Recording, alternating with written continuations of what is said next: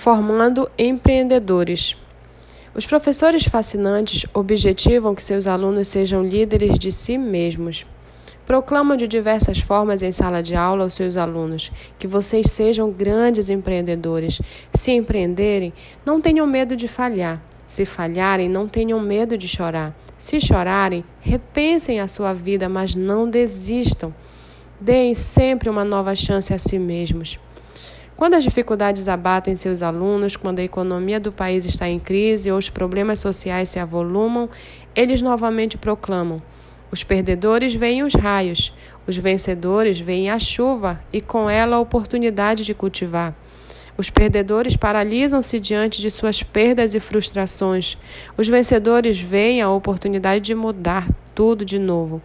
Nunca desistam dos seus sonhos. Prepare seus alunos para explorarem o desconhecidos, para não terem medo de falhar, mas medo de não tentar. Ensine-os a conquistar experiências originais através da observação de pequenas mudanças e da correção de grandes rotas.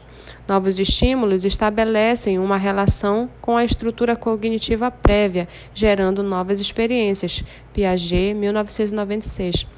Novas experiências propiciam um crescimento intelectual.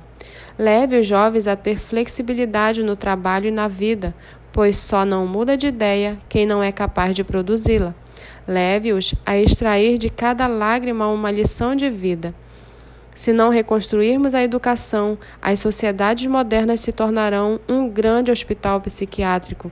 As estatísticas estão demonstrando que o normal é ser estressado e o anormal é ser saudável.